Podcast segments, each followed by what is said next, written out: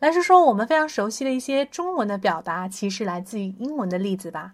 比如说这个词叫做歇斯底里，这个词其实不是一个成语，而是由英文单词 hysteria 的音译。OK，hysteria，也就是歇斯底里，表示说这个人情绪非常的失常，非常的激动。